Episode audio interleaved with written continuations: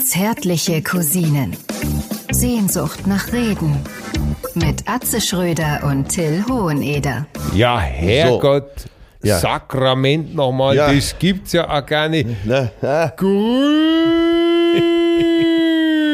dich, mein Lieber, mein Lieber, du. Wie lange haben wir uns nicht gesehen, du? ja, seit gestern Abend. Ne? Ja, ja. Äh, wir sind hier, um mal kurz zu beschreiben. Hallo, liebe Cousinengemeinde, Cousininnen, Cousinen und äh, wohlgesonnene Magier des Lebens, äh, Meister des Genusses.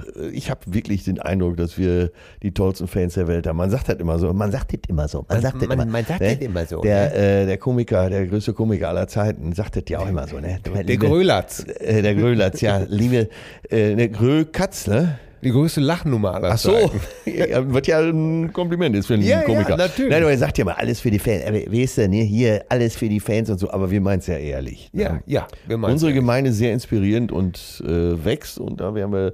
Aber äh, das Ganze so viel. Ich begrüße hier am Mikrofon den ähm, ja, äh, gut eingecremten, sehr sympathischen, heute Morgen fast gut gelaunten, würde ich schon fast sagen. Ja. Till Edward Hoheneder. Ja. Und auch ich grüße mir gegenüber äh, den Lampion der Gerechtigkeit, die Trockenhaube der Erleuchtung.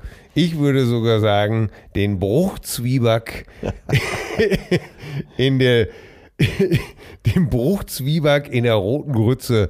Hier ist für mich die zarteste Versuchung, seit es Schokolade gibt. Atze Schröder, der Bundestrainer, der Weltmeister. Wir senden hier live aus dem zauberhaften Madison Hotel. Wir sitzen uns leibhaftig gegenüber. ja, das ist das Schöne. Wir sitzen hier im Madison uns wunderbar gegenüber in zwei Ohrensesseln, die wir uns aufs Zimmer haben bringen lassen. Es ist ja so, es ist einfach schön hier. Ne? Gestern Morgen habe ich hier schön beim Frühstück gesessen. Kommt eine Familie rein und der Mann sagt zu mir, Sie sind der Grund, warum ich hier bin. Ich bin so ein Cousin-Fan. Ich, Ja. ich höre die zärtlichen Cousinen. Und Sie haben ja immer so vom Madison geschwärmt und da dachten wir uns, fahren wir mal ins Madison. Bitte. Und da habe ich gesagt, was habe ich gesagt? Ich habe gesagt, sehen Sie. Und wen treffen Sie hier? Mich. Stimmt. Es ist kein Fake. Kein Fake. Du Es ist wirklich kein Fake. Ich sag, wir sitzen hier wirklich. Das ist das Tolle. Und damit So, an alle und- Cousinen, ja. ihr könnt ja fürs Madison die Elbcousinen buchen. Ja. Dieses wunderbare Arrangement. Eine Übernachtung mit einer sehr guten Flasche Geldermann-Sekt auf dem Zimmer inklusive Frühstück. Und äh, entweder Blick auf den Hafen, auf den Michel oder auf die Innenstadt. Herrlich. Wahnsinnig. Und das Ganze wird dann auf dem Couponfeld als Elbcousinen angeboten für schlanke 150 Euro. Und wenn ihr Glück habt, seht ihr den Bundestrainer oder mich beim Frühstück sitzen. So einfach ist das. So einfach kann das sein. Ne? Empfindest du diese Gegend hier äh, um das Madison herum? Das ist ja schon quasi Hafengebiet. Ne? Vor Ja. uns äh, liegt der Verlag Gruner und Jahr Ja. in seiner ganzen Größe und Pracht, wo der Stern, äh, wo die Geo, wo vieles andere hergestellt wird. Empfindest du die Gegend hier auch so friedlich? Ich fühle Äh, mich hier so richtig wohl in dieser Gegend. Ich, ja, für mich, ja, ich bin seit 1998, seit 1998 gehe ich ins Madison, wenn ich in Hamburg bin. Und ich, äh, das ist für mich schon fast ein Stück Heimat. Jetzt wirklich ungelogen. Ja. Das ist mir alles so vertraut. Ein zweites Zuhause. Ja, das ist mir alles so vertraut. Das ist alles Urlaub so bei. Freunden. Ja, genau. Zeit für so. Gefühle. Ja, und ich, ich liebe das auch, äh, an den Landungsbrücken herzulatschen. Ich weiß, dass das touristisch ist und trotzdem packt mich das immer wieder. Haben wir letztens gemacht. Äh, unten auf den Landungsbrücken äh, zum Mittag gegessen. Es sollte so ein ganz verrückter Samstag werden. Ne? Wir, Ja. äh, Besuch war da und ach komm, dann machen wir das mal. So, dann äh, unten Landungsbrücken, da irgendwo hingesetzt, äh, richtig nett, nicht abgefuckt, sondern richtig nett bedient worden. Ja. So, dann bestellst du natürlich nichts Kompliziertes. Da musst du jetzt nicht ein Chateau-Briand oder äh, oder Sylter Austern äh, ordern, sondern äh, einfach äh, Hamburger ich, Panfisch. ja, oder Matthias Hausfrauenart. Bitte. Ne? So, oder ein schönes äh, Büsumer Krabbenbrötchen. Und dann geht das auch alles. Und dann saßen wir schön, so die ersten Bierchen flossen und dann hieß es irgendwann, ja, Hafenrundfahrt. Aber nicht vorne auf so einen dicken Pott, sondern hinten auf die Barkassen. Ne? Auf die kleine, schöne alte Hafenbarkasse. Genau, äh, Captain Lotti, was weiß ich, wo man das Bier selber vorne äh, so aus dem Bug Ja. holt und dann Euro oder zwei da in die Kasse donnert. Meistens sogar mehr, damit es dem äh, Kapitän auch gut geht, dann die ganzen Sprüche wieder. Ne? Links sehen Sie das äh, Drogenschuhschiff Escobar. Ne? Wenn Sie kotzen, dann bitte in kleinen Stückchen, damit die Möwen sich nicht verschlucken. äh, was, was so, ihr beiden Tüdermittel, kommt mal hier schnell an Bord hier, ja. damit das hier auch mal losgehen kann hier. Ja, ich meinte aber schon so während der Hafenrundfahrt. Ja, ne? Und dann äh, links, äh, da sehen Sie das Piratennest. Äh, das ist das Finanzamt Hamburg Süd. da wird noch richtig abgegriffen. Und dann war eins der größten Containerschiffe der Welt lag im Hafen. Ich weiß der jetzt Welt. den Namen. Ja, und die haben ja mittlerweile vorne so einen runden Bug, ja. ne? weil das hier strömungstechnisch besser ist. Mhm. Ja, also wie Sie da vorne sehen, hat er so einen runden Bug, wo früher spitz war, so ein runder Bug. Jetzt weiß ich auch, warum meine Frau mich beim Schwimmen immer überholt. Ne? er hat sie alle gebracht. Ne? Er hat sie alle gebracht. Und der Kellner dann nachher, äh, wir waren dann äh, nochmal wieder im anderen Lokal äh, essen und der hätte dir auch gefallen. Das war so ein äh, Kellner, der machte so auf Österreicher, äh, nach längerer Befragung stellte sich raus, kam aus Leipzig, aber so eine äh, echt, echte Frohnatur. Ja. Der wusste auch um die, äh, um das Alter und die Peinlichkeit seiner Sprüche. Äh, so vorm Essen kam erstmal der Salat und dann mit dem Spruch, so bitte, hier haben wir den Salat. Ne? dann, pass auf, dann, dann Suppe, ich sage jetzt die drei wichtigsten. Yeah. Also hier haben wir den Salat, dann kam die Suppe, schnell essen, bevor sie warm wird. Er hat sie alle gemacht. Ja, aber jetzt kommt's. Äh, dürfen wir zahlen? Ja, kam er irgendwann an den Tisch mit dem Satz, mit der Frage, Sie wollen sich finanziell verändern. ja, das ist ja, alle man, Ich liebe ja so. Ja, und ich, ich gehe dafür gehe ich in den Hafen. Und weil ja. du eben sagtest, äh, natürlich ist es touristisch, aber das kann man ja auch mal genießen. Ne? Ja, ich kann das genießen. Wir ja. waren zum Beispiel, ich war erst äh, am Samstag waren wir ja bei Hensler mit guten Freunden. Ja. Im Hensler, Hensler, da warst du, da warst du ja auch dabei. Zufällig trafen wir da aufeinander. Und das war ja, ich meine, das Essen war sensationell, aber ja. noch sensationeller war ja, erst hattest du uns ja mit ein paar Zaubertricks unterhalten. Ja, ich habe meine große Houdini-Zaubershow gemacht. Sehr zu, es waren, nicht alle Gäste waren begeistert, so viel kann man, glaube ich, schon mal sagen. Ne? Aber wir haben uns abgerollt und dann meinte meine gute Freundin Niki, sie müsste dir jetzt auch einen Trick zeigen. Hat dir diesen Trick gezeigt und während ich noch auf deinem erstaunten Gesicht verweile, wollte sie sich triumphierend auf ihren Platz zurücksetzen. dabei, dabei knickte ihr Stuhl so ein bisschen weg. Sie versuchte sich am Tisch festzuhalten. Und das nächste, was ich so aus dem Augenwinkel mitkriege, sind so zwei Beine, die nach oben fliegen. Der Tisch umgerissen wird. Sie hatte so ein rotes, so, einen roten, so eine rote Jacke an. Die roten Gläser ist Padauts. Das bist du, weil ich konnte nicht mehr verlachen. Das ist ja schlimm, ne? du siehst, wie jemand hinfällt und du kannst aber leider nur lachen. Ja. Und das Beste war. Sie musste ja auch selber auch so lachen. Sie musste, ja, und dann am Nebentisch. Die haben ja einfach ungerührt weitergegessen. Ne? So, so. Die waren so ein bisschen wie Deep Purple auf diesem Festival, wo Richie Blackmore seine äh, Marshallboxen abgebrannt hat. Der Rest der Band spielte unbeeindruckt weiter. Genau. Und das war so geil, wie diese Füße nach oben flogen. Und dann war ein Satz, ich wusste ja nicht, dass der Trick noch gar nicht zu Ende war. Habe ich das wirklich gesagt? Das hast du wirklich gesagt. Ja, war ich schon ein bisschen da angetütert. Da musste ich aber auch wirklich nochmal lachen. Oh Gott. Ja, und dann waren wir so, um es. Äh, ich, darf, ich darf vielleicht mal anfügen. Früher ging es ja immer darum, du kennst ja meinen alten Kumpel Uli. So, und wir beide waren wirklich gefürchtet, so als Jugendliche bis äh, Ende der 20er. Das glaube ich äh, gerne. Ja, weil wir sind wirklich von nichts zurückgeschreckt. Und er hatte immer einen Trick drauf. Ich weiß gar nicht, vielleicht habe ich den hier schon erzählt, aber der ist einfach, der passt einfach jetzt so gut zum Thema. Und seine Töchter heutzutage lieben dieses Ding, äh, wenn der Kellner kommt und lässt den Wein probieren. Dann hat er früher immer den Wein probiert, hat einen Schluck genommen, hat dann so die Luft angehalten, bis die Birne rot anlief. Dann hat er sich äh, auf, zu Boden fallen lassen, hat sich unterm Tisch gerollt, äh, als würde er verrecken, hat sich dann wieder auf den, auf den Stuhl gesetzt, hat zum Kellner gesagt, der ist gut, den nehmen wir. Ja? so, pass das auf. gibt's doch gar Heutzutage nicht. macht er das immer noch, wenn wir irgendwo hingehen. Seine Frau versucht das immer zu verhindern. Uli, bitte nicht, bitte nicht. Uli, bitte, bitte nicht. Seine Töchter, ja, Papa, los, mach es, mach es. Bring ihn. Und rate mal, ob er es macht. Er macht. Er macht so. Und ich habe damals immer gerne mit drauf geantwortet. Man, Leute, ihr müsst jetzt mir wirklich nachsehen, dass ich früher wirklich ein Hooligan-Terrorist und Wegelager, Übeltäter, Verbrecher. Er hat sich ja gebessert. Äh, Leute, alles in einer Person. Cousine, er hat sich und gebessert. immer wenn Uli das Ding machte, sich am Boden rollte, und das nahm teilweise exzessive Formen an.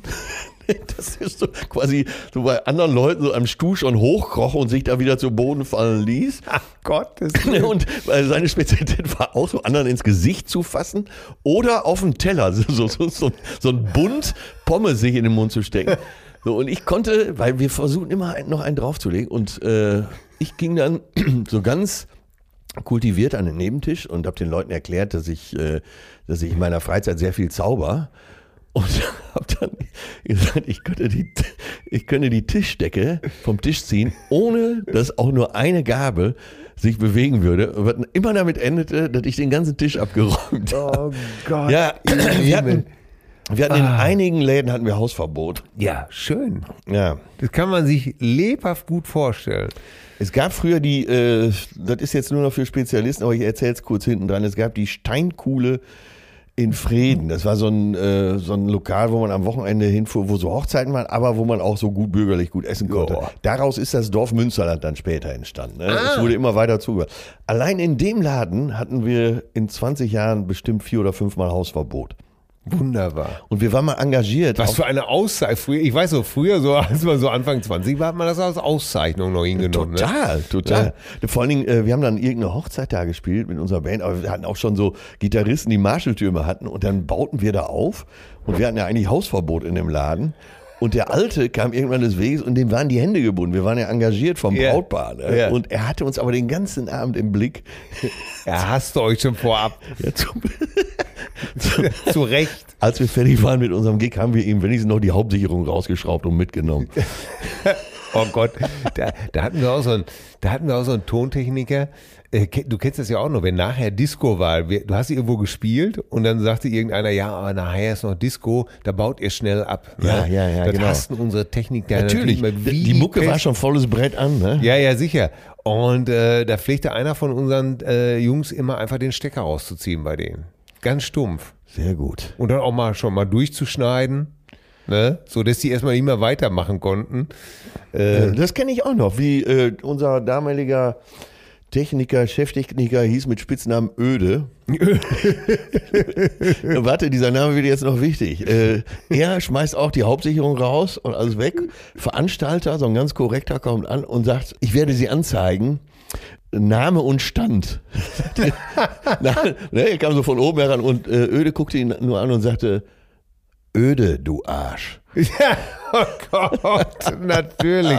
Ich meine, da schreiben ja uns äh, hier im Zusammenhang mit unserer letzten prominenten Folge, schreiben uns natürlich auch ganz viele Leute, aber nur von Begegnungen, wo jetzt äh, Prominente mit Autogrammjägern zum Beispiel konfrontiert worden sind. Ja. Äh, hier schreibt zum Beispiel Cousine Johannes ist das, glaube ich. Ach so, weil wir letzte Woche Genau. eben äh, Prominente als Thema hatten. Genau, äh, dass äh, er irgendwo hergegangen ist und dann war so ein Menschenauflauf und siehe da, Mariah Carey hielt an mit so einer Limousine, stieg aus, äh, ging so auf so ein paar Fans zu, äh, verteilte ganz gnädig Autogramme und ein so ein Fan, ein ganz besonderer Fan, hielt ihr wohl so eine, eine, ein, ein Foto hin was sie signieren sollte. Ja. Und äh, sie hat dann wohl nur relativ schnippisch gesagt, I don't like this picture. Also, also sie mögt, mag das Bild nicht, hat sie umgedreht und ist einfach weggegangen und dem Fan ist das Herz gebrochen. Und dann kommt immer die Frage, was wir davon halten. Ja, was, was, was soll ich davon halten? Ähm, Ja, ach, das kann man, äh, meine das Meinung, ist schwierig, ne? wo du mich jetzt so vehement fragst, meine Meinung Ja. ist, äh, tja, Tage, kann auch Tagesform gewesen sein. Oder es kann auch, es gibt auch von dir und von mir Bilder, wo du denkst, um Gottes Willen. Ja. Und, und wenn du dann vielleicht eine Stunde so wenig geschlafen hast, dann denkst du, nee, so einen Scheiß unterschreibe ich nicht. Ja. Ja, oder? Ja, das Kann kann, einfach sein. alles passieren. Das wollte ich, hier- du hast es mir vorweggenommen. Ach so, okay. Ne, aber das ist ja gut, weil wir, äh, da könnt ihr Leute wieder mal sehen, dass wir dasselbe denken. Ich weiß nicht, was mein Freund Atze Schröder darüber denkt, aber ich denke dasselbe.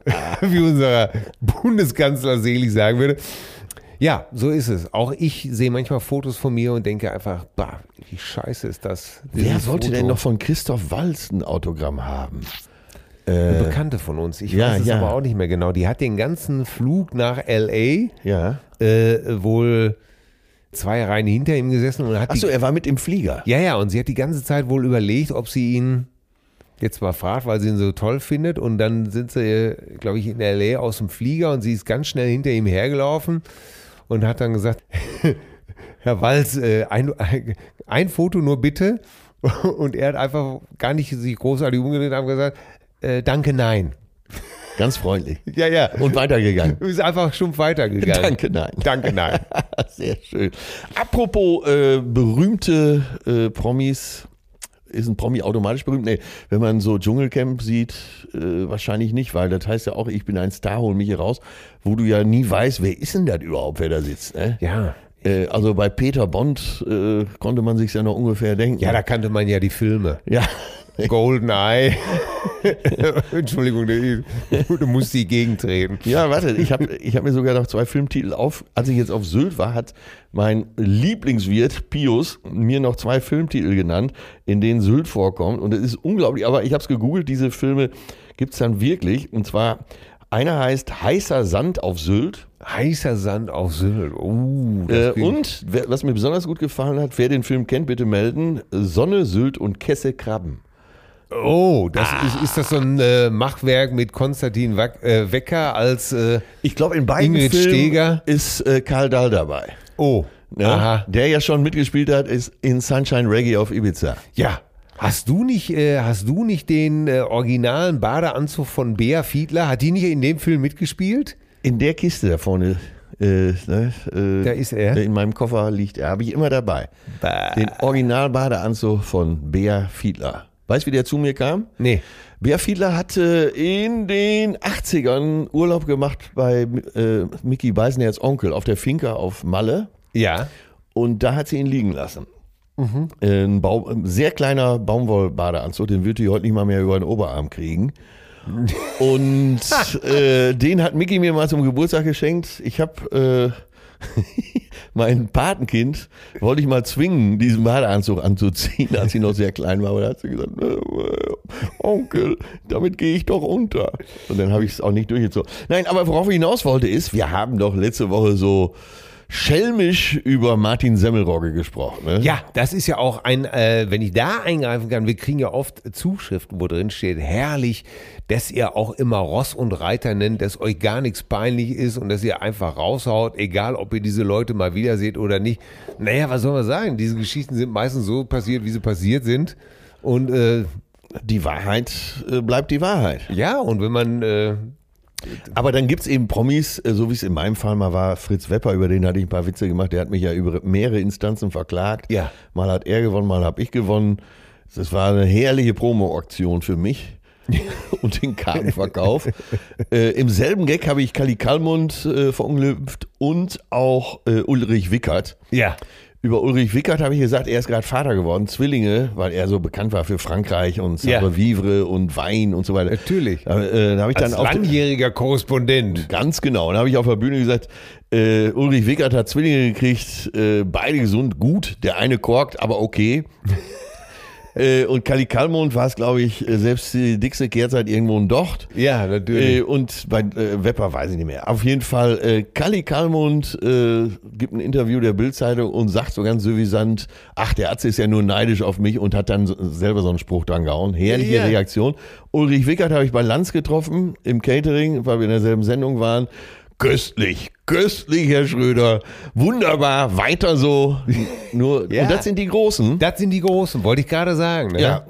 Das und sind die Großen. Die Kleinen spielen dann äh, Die ganz, äh, die ganz schlimmen Karten Fritz aus. Wepper. Ich habe Äh, und da möchte ich eben sagen, äh, ne, wir haben ja so ein paar äh, Sachen über Martin Semmelrogge erzählt und Martin Semmelrogge hat sich äh, über Instagram gemeldet und fand das alles witzig, hinreißend, zauberhaft, äh, wunderbar. ja, er und, folgt mir sogar jetzt. Das ist, ich, Ja, äh, und, das äh, ist nach Lazarus folgt mir.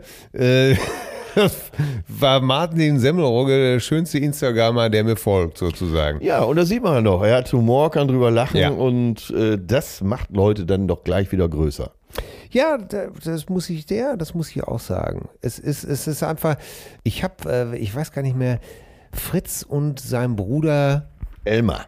Elmar, ja, äh, ich war mal vor zig Jahren, auf jeden Fall war ich damals in dieser Talkshow und äh, da habe ich äh, Rolf Zacher kennengelernt. Ja. Und äh, habe mit dem noch äh, einen irren Abend verbracht. Das war auch ein, Ein Vogel. Verrückter, ne? Ein Verrückter. Ein komplett Verrückter. Ne? Aber irgendwie auch gut, ne? so richtig Ja. ein Original. Ja, und da hast du gedacht, äh, ja, die gibt's auch nicht mehr, die Jungs, ne? Nee, heutzutage. Da, Aber da war alles dabei, von total schräg bis blitzgescheit, war alles dabei, ne? Ja, die konnten sich natürlich tatsächlich mehr erlauben. Es gab keine Handykameras und es gab kein Instagram. Ja. Ne? Ja, ja, und, ja. Ähm, ja. Aber zum Beispiel in den USA, da ist es, äh, da ist es mehr verbreitet, sich zu, zu dissen. Da gibt's ja auch äh, Veranstaltungen, wo man sich gegenseitig grillt. Und man, man nimmt sich mehr selber auch auf die Schippe. So in meiner aktuellen Lieblingsserie Modern Family, da tauchen immer mal wieder Promis auf. Und ich habe gestern eine Folge gesehen, das, äh, ich bin glaube ich jetzt schon bei Folge 200, wo es äh, drum geht, der Jugendliche in der Familie, der ist so 18, 19, hat jetzt gerade äh, College-Abschluss und äh, überlegt sich, Schauspieler oder Drehbuchautor zu werden. Da taucht da irgend so ein Drehbuchautor auf, äh, irgend so ein Unbekannter, er geht dahin, der Typ duscht ihn ab und schickt ihn wieder an den Tisch. Und er unterhält sich mit seiner Mutter darüber, dass äh, manche ja so arrogant sind, manche Stars eben so arrogant, was wir eben auch schon ha- hatten. Ja. Dann plötzlich setzt sich so ein älterer, nicht ganz alter, aber so älterer Typ zu denen und sagt, ja, ich bin auch Drehbuchautor und äh, die erkennen ihn aber nicht. Und er labert und labert und dieser Typ, der sich dazu sitzt, steht irgendwann frustriert wieder auf. Das war dann Billy Crystal. Ey, Billy In, Crystal. in derselben Folge, pass auf, ich, wie, wie die Amis drauf sind. In derselben Ja. Folge, und eine Folge sind 21, 22 Minuten, ne? Das ist Ja. zack, schnelle Comedy. In derselben Folge liegt der Alte aber im Krankenhaus und so im Halbdelirium erzählt er, Mensch, ne, äh, er hätte ja früher auch mal, er wäre so ein Coldplay-Fan und er hätte auch so Songs geschrieben, die so sind wie Coldplay. Äh, Und dann sitzt irgendwann Chris Martin bei ihm am Bett und äh, kommt da zufällig vorbei und sagt, äh, und er fragt ihn, kannst du einen Song von mir spielen? Dann sitzt Chris Martin da und spielt einen Song, den dieser Typ, also ein komplett äh, dummer Song, Ja. äh, wo nur der Name des äh, Typen, Phil Dunphy, I'm so Dunphy and my name is Phil und so. Aber die, so, das, in den, äh, bei Ja. den Amis geht das. ja, bei den Amis geht das. Es gibt Wunder, und das geht schon seit zig Jahren so. Da Oder, wir, oder bei der Grammy-Verleihung, wo, äh, wie heißt der noch von Hawaii, äh, Mars, Bruno Mars. Bruno Hatte Mars. doch eine Nummer, wo ihm vorgeworfen wurde, das ist doch einfach nur ein äh, Police. Ja, ja. Äh, Ähm. oh, äh, äh, Wie heißt die Nummer noch? äh, äh, Locked Out of Heaven. Ja, genau, die Nummer. Tolle Ja. Nummer. Äh, klingt Ja, toll. War ja auch sehr police-mäßig. Ja. ne? War ja so eine Mischung aus Can't Stand Losing You, Roxanne und. Genau. Eine Äh, Hommage. Ja, es war so ein Mischmasch, war wirklich äh, sehr clever gemacht und. Aber auch geil mit den Bläsern da, ne? Bei der, beim Grammy. Ja, ja, ja, ja, ja, ja, muss man wirklich sagen. War äh, eine Ja, siehst du, und in den USA ist sowas möglich und hier steht Heino äh, bei Wacken auf der Bühne ja, und singt Ärzte-Songs und dann verklagen sich schon wieder Ja, alle. aber ne? über Heino habe ich mich auch tierisch aufgeregt. Sorry, da muss ich auch mal jetzt mal irgendwie. Das, das Ja, du bist halt sehr deutsch, ne? Ja, nee, das, das, das Deutsche Du ist, dass sie möchtest immer international sein, du bist aber sehr deutsch. Ja, und das ist sich so wichtig nehmen in Deutschland. Das Ja. ist eben halt auch immer das wahnsinnige Problem. Äh, ich war in einer, äh, mit, mit, mit Kester Schlenz in einer Landsendung, Ja. ne, als wir unseren kleinen Phrasendrescher promotet haben. Ja. Und da war Heino auch. Und dann äh, sprach ihn Markus Lanz an, äh, was das denn sollte, äh, Ende der 70er Jahre, 78, warum Heino denn die Nationalhymne aufgenommen hätte. Ne? Und zwar äh, alle drei Das Deutschlandlied. Ja, das Deutschlandlied, äh, und zwar alle drei Strophen. Ja, und dann weil, fing er nein, an, wir müssen dazu sagen, äh, das ist, ist ja auch sehr umstritten, ne? das ist eher, und vor allen Dingen, weil äh, das Deutschlandlied, unsere Nationalhymne ist nicht das Deutschlandlied, sondern nur die dritte Strophe offiziell Ja. Ne? Nämlich Einigkeit und Recht und Freiheit für das deutsche Vaterland. Da Text lasst uns von- alle stehen. Brüderlich mit Herz und Hand und so weiter. Hoffmann von Fallersleben geschrieben auf der wunderbaren Insel. Helgoland. So, Die wir haben wir's. damals leichtfertigerweise gegen Sansibar getauscht haben. Ja. Gott sei Dank. Aber äh, sonst wären wir heute reich an Vanille. Aber erzähl uns bitte, Heino Lanz. So. Du. Und dann, äh, äh, ja, er hätte damals auf äh, Betreiben des baden-württembergischen Ministerpräsidenten, der übrigens der alte Nazi-Richtiger Filbinger damals war. Nazi-Richter, ja. Nazi-Richter, der, der einige hochumstrittene Todesurteile noch äh, äh, zum Ende des Kriegs unterschrieben hat. Auf dessen Ansage hat er dann eben halt tatsächlich äh, dieses Lied eingesungen und fing an, sich da rauszureden, das wäre ja alles. Und da ist mir auch schon wieder so die Hutschnur geplatzt, ne? Weil man einer nicht sagen kann, ja, da habe ich vielleicht nicht richtig nachgedacht oder das Ja. war mir vielleicht nicht Es recht. Oder weil er vielleicht sogar nicht die Eier hat zu sagen, ich bin aber dafür. Oder das irgendwie auch zu ver. Auf jeden Fall wurde. Und dann blies er sich auf und meinte, ja, Sie müssten ja sehen und dreht sich dann zu mir um. Ich war ja in den 70ern. Ich habe ja so unendlich viele Schallplatten verkauft. Ich habe Millionen Schallplatten verkauft. Ich habe ja äh, an, äh, in den 70er Jahren mehr Schallplatten verkauft als John Lennon. Und da hatte ich schon wieder so die Kabel draußen, ne, dass ich ihn angeguckt habe und gesagt habe, ja, und zwar ohne dafür erschossen zu werden. Äh. in dem Moment Ey, das ist wirklich gut. ja, das Publikum nur noch am Geiern. Markus Lanz Ich hätte mich auch gerollt. Ja, Markus Lanz machte das Klappmesser. Der, der lachte sich kaputt. Heino hat es natürlich äh, äh, irgendwie, fing da wieder an. Er sich- kannte wahrscheinlich Lo- John Lennon gar nicht. Er hat den Namen benutzt, wusste aber gar nicht, wen er meinte. Ja. Keine Ahnung. Was ich damit sagen will, ich wollte natürlich nicht, dass, äh, ich wollte und will nicht, dass Heino erschossen wird. Aber mir ging in diesem Moment diese Ist auch ein super Gag erstmal. ja, mir ging diese aufgeblasene Wichtigkeit so auf den Sack, ne? Und das hast du ja hier ganz häufig. Ja, dass dich aber- jeder kleine Pisser-Star oder äh, auch, auch manchmal, äh, manchmal einige großen Schauspieler so ernst nehmen und Ja. so, so wichtig nehmen. Das ist, guck mal, wie oft haben wir gesagt, jetzt komme ich so richtig in Fahrt, wie oft haben wir gesagt, wir beide, wenn wir irgendwo engagiert waren, du solltest äh, eine Laudatio halten oder eine Sendung moderieren, wie oft haben wir gesagt, ach, was wäre das schön, wenn wir jetzt so richtig vom Leder schreiben könnten. Ja. Ne? Und äh, es jedes Mal das Gleiche. Ja, du hast ja dann auch immer die Redakteure oder die Manager der anderen. Nein, Oh das- nee, die können im nicht. Publikum, das können wir nicht machen. Nachher. Kommt nie wieder. Ja, die, oh, Ja, oh, die ist dann total beleidigt. Ihr wisst doch, wie schwierig die ist. Ja, ja. Ja, und, und bei den Amis siehst du dann, äh, Ja, aber auch- selbst wie irgendeiner Frank Sinatra rostet, Ja. der sich köstlich amüsiert. Und selbst wenn er sich köstlich nicht amüsiert, dann ist er so clever genug, da den zu machen. Ja, und in dem stillen Kämmerlein zu verklagen. Ja. Nein, aber bei einigen Großen siehst du es ja hier auch. Ne? Zum Beispiel äh, Gottschalk, Jauch. Ne? Da könntest du richtig ausholen. Die würden zwar nachher in der Dankesrede, weil- wären sie schlau und spontan genug, die auch noch einen mitzugeben, aber die würden das voll mitmachen. Ja. Ne? Ja. Iris, Iris Berben letztens war in einer Show getroffen, so einer Quizshow. Ah, Die war auch für jeden Scheiß zu haben. Ich weiß nicht, Ja. ich mal erzählt habe, mein Vater hat mich mal mitgenommen zu Radio Bremen, weil er so ein, weil mein Vater so ein großer Klimbim-Fan war. Und er Ja. hat gedacht, das muss der Junge sehen. Ja. Und äh, okay, die Dreistigkeit, die ich habe und die Frechheit, die ist so ein bisschen vererbt. Der Stamm steht nicht weit vom Apfel. Und äh, mein Alter sagte mir jetzt einfach nur wichtig gucken, nahm mich an die Hand und ging am äh, Radio Bremen-Fördner vorbei mit einem freundlichen guten Tag. Und dann saßen wir bei den Proben von Klimbim.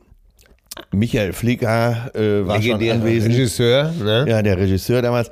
Und man hatte ab und zu Stargäste und, da. Und Mastermind der Sendung. Mastermind der Sendung, genau. Und äh, man probte und hatte zu meinem Glück, oder zum Glück meines Vaters, ich kannte den ja gar nicht, den Stargast, der dann kam, dann kam Kurt Jürgens, damals Weltstar, deutscher Weltstar.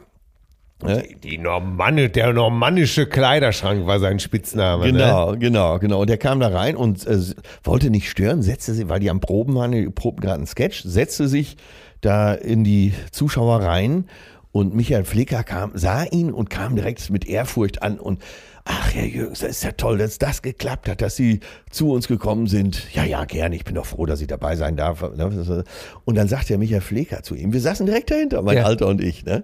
Das, das werde ich nie vergessen. Und da, guck mal, ich kriege richtig Gänsehaut, wenn ich davon Ja, ja, erzähle. ich Und der war ein Weltstar, das war ein deutscher Weltstar. Wirklich Weltstar. Und dann sagt der Michael Flicker, äh, Herr Jürgens, wir haben so ein paar Sketche vorbereitet, Sie können ja mal durchlesen. Wenn Ihnen einer nicht passt, dann schmeißen wir ihn raus, dann nehmen wir einen anderen. Ne? Ja. Und Jürgens fasst ihn so auf den Arm und sagt, Junge, jetzt bin ich hier, jetzt mache ich auch jeden Scheiß. weißt du, und da geht dir doch das Herz auf. Ja, ne? ja. das ist die Lässigkeit, die man erwartet von einem Weltstar. Ne? Ich meine, wenn du, aber das ist doch genau die richtige Einstellung. Wenn du schon als Kurt Jürgens zu Klimbim kommst, da kannst du nicht sagen, meine Damen und Herren, die Texte gefallen mir überhaupt gar nicht. Ja. Haben wir denn da nicht etwas Anspruchsvolleres? Ja, das habe ich erlebt bei äh, dem Film, in dem wir beide mitgespielt haben. Sieben Zwerge Männer allein im Wald. Heinz, Heinz Hönig kam zwei Tage vor dem Dreh. Wir saßen da, hatten äh, schon was anderes gedreht und kam mit den Texten. Hör mal, Sven, mit den Sven Unterwald, Regisseur. Hör mal, Sven, mit den Texten, das geht überhaupt nicht so. Hielt dann irgendeinen so Showrunner fest, hol mir mal ein Bier. Äh, der musste ein Bier holen. Dann hat er äh, mit mühevoller Kleinarbeit, in mühe, mühevoller Kleinarbeit mit Sven da äh, seine Szenen umgeschrieben äh, für den nächsten Tag. Ja. Und dann, äh, naja, das geht gar nicht so. Das geht gar nicht. So Gar geht's gar nicht. Äh, immer, äh, Kollege, kannst du mir noch mal noch ein Bier holen? No, es wurde noch ein Bier getrunken. Dann wurde nochmal umgeschrieben. Und am nächsten Tag wurden die Szenen dann genauso gespielt, wie sie im Original waren. Also es- ohne Änderung. er hat's dann auch gar nicht mehr gemerkt. Nee, er hat wahrscheinlich gar nicht mehr gemerkt. Aber erstmal noch wichtig dreschen, ne? Ja, ja, ein netter Kerl, aber äh, ich glaube, es war einfach Nervosität, weil er spielte den König, das war keine kleine Rolle in dem Film. Und ich glaube, er hatte ein bisschen Druck. Äh, hier schreibt uns, äh, wo wir jetzt schon gerade wieder bei so äh, immens wichtigen Sachen sind, die man lernen sollte, äh, schreibt uns hier äh, Cousine Benjamin. Liebe Cousine Atze, liebe Cousine Till, seit den Anfängen bin ich ein treuer Hörer eures Podcasts und muss sagen, dass ich aus eurem Podcast und auch aus dem anderen Podcast von Atze betreutes Fühlen mit Dr. Leon Winscheid, wie Wir ihn nennen dürfen. Ihn Alle nennen anderen dürfen. müssen einfach Leon sagen. ja, schon sehr viel für mich persönlich und auch beruflich mitgenommen habe. Als Führungskraft in einem internationalen Konzern schätze ich insbesondere eure emotionale Intelligenz. Es ist faszinierend, dass man von eurem Erfahrungsschatz und Wissen so viel mitnehmen kann. Daher nenne ich euren Podcast auch LLN Podcast, da man lachen, lernen, aber auch nachdenken kann. Macht weiter so, bleibt wie ihr seid und auf die nächsten 150 Podcasts mit besten und zauberischen Grüßen, eure Cousine Benjamin. So, bitte, da habt ihr es mal. Ja. Eine Führungskraft von einem internationalen Konzern. Ich hoffe, es war nicht Wirecard. Nein, ich möchte sagen, wir stehen für die nächste Tagung zur Verfügung gegen ein kleines Honorar. Ganz genau. Und wie der Franzose schon sagt, Liberté, Egalité, Weinschorle. ich ich kenne das nur Fraternité. Ich, Aber ich kenne das nur mit äh, Liberté, Egalité und Scheißegalité. Scheiß- ja, ja, das war legal, illegal, scheißegal. Oder äh, legalize Erdbeereis. So. oh Gott, jetzt haben wir sie aber alle wieder gebracht. Ja, ja, ne? komm, äh, lass auch nicht zu. Äh, ist, ich freue mich auch über solche Zuschriften, aber Ja. lass uns auch die heiteren Seiten. Mach es wie die Sonnenuhr. Zähl die schönen Stunden, Stunden nur. Aber wir haben ähm, hier eine Zuschrift, die müssen wir, Ja. die müssen wir noch vorlesen. Ach so, ja, äh, ja, ja, gut, Äh, dass du mich darauf hinweist. Und zwar Ja, weil die, das ist wirklich, also diese Geschichte hat mich und dich wahnsinnig beeindruckt. Äh, Die müssen wir praktisch als äh, nach, als Zugabe zur letzten Folge Milo, Karl-Heinz, müssen wir dieses jetzt noch bringen, weil die Story ist einfach. Ja, es ging darum, äh, wer hat schon mal Promis getroffen Genau. und in welcher Art und Weise ging das ab. So, es gibt äh, den Patrick aus Hamburg, der hat uns geschrieben. Patrick ist 36 und sein Kumpel Dino ist 37. Und die beiden sind seit 15 Jahren große Bee Gees-Fans. Ah. Ja, wir lieben die Musik der berühmten Brüder und die Person. Ich mache das hier etwas kürzer, weil es ist sehr Die lange Gebrüder Zuschrift. Gibb, Ja. Maurice, Barry Ja, oder wie man früher und schon Robin. Sagte, das gibt's doch nicht. Ja. Ja. So, 2012 gründeten wir das Musikduo The Two Gs. Das steht für zwei Gitarren und ist natürlich eine Anlehnung an unsere Lieblingsband, die Bee Gees. Wir haben schon einige Lieder geschrieben. Eins davon haben wir direkt den Bee Gees gewidmet. Es heißt More Than Music.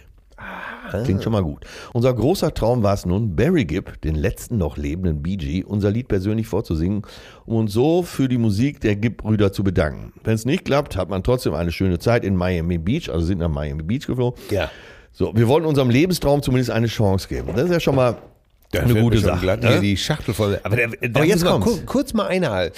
Ja. Also die waren wirklich so krass drauf, dass sie gesagt haben, wir fliegen jetzt einfach nach Miami, Ja. wo sie äh, Barry Gibb vermuteten, dass der da wohnt und sind einfach auf blauen Dunst Ja, sie wussten, geflogen. dass er da wohnt. Ja, ne? ja. Ähm, hat sich gut informiert. Ist ja auch klar, wenn die schon seit Jahren Bee Gees Hits Ja, singen, da so als. Duo. Äh, ich werde mir die mal anhören. Da weißt du was? Das wäre vielleicht mal was so, wenn man so ein größeres Abendessen hat, dass sie mal so eine halbe Stunde machen. Die Bee Gees? Ja. Aber weißt du, Also, so, oder du meinst so, die Two Gs. die Two Gs, ja. Ja. Und äh, weißt du, so zum, äh, aber schon zum Dessert. Alle ha- haben schon leicht einen Ja. äh, im Timpen und dann singst du plötzlich mit, ne? Ja, dann sieht man mit. Gerade du. Ah, you Hast du- can tell by the way I use my walk. I'm a woman's man, no time to talk.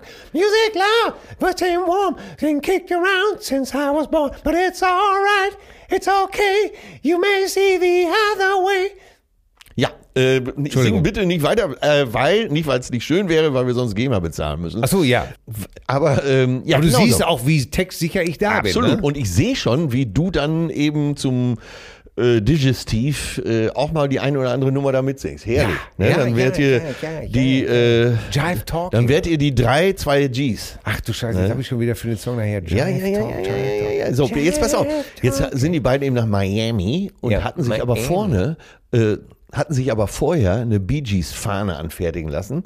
Jetzt haben die sich Auch vor noch. Ort äh, so ein Tandem geliehen und sind mit der Bee Gees Fahne hinten dran äh, vor dem Grundstück hin und her gefahren. Ne? Crazy. Ja, ja, ja. Und das Ganze war im April 2016. Ne? Also vor, mit der Gitarre unterm Arm nach Miami. Wir wussten nicht, ob er überhaupt da sein wird. Wir haben es einfach probiert. Mit einem Tandem, wo wir hinten die Bee Gees Fahne dann befestigt hatten, sind wir bei Barry Gibb vorgefahren und hatten Glück. Er war tatsächlich da. Er war da. Ja. Er war da. Er fand die Aktion toll. Also er konnte drüber lachen, siehst du. Einer der Großen. Bitte. Und hat uns sogar auf sein Grundstück gelassen. Nein. 20 Minuten konnten wir uns mit ihm unterhalten. Wir haben über seine neue CD, erschien 2016, In the Now gesprochen, über seine Lieblingsalben und wir über unsere.